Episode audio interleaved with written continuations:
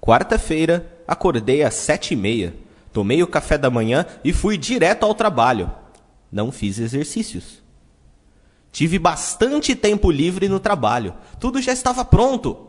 Não havia muito o que fazer. Na hora de almoçar, convidei a secretária para ir comigo, pois acho ela muito bonita. Mas ela recusou. Disse que estava esperando o namorado.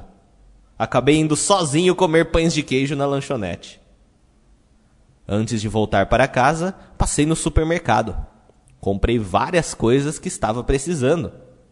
Acabei chegando tarde em casa. Tomei banho e dormi.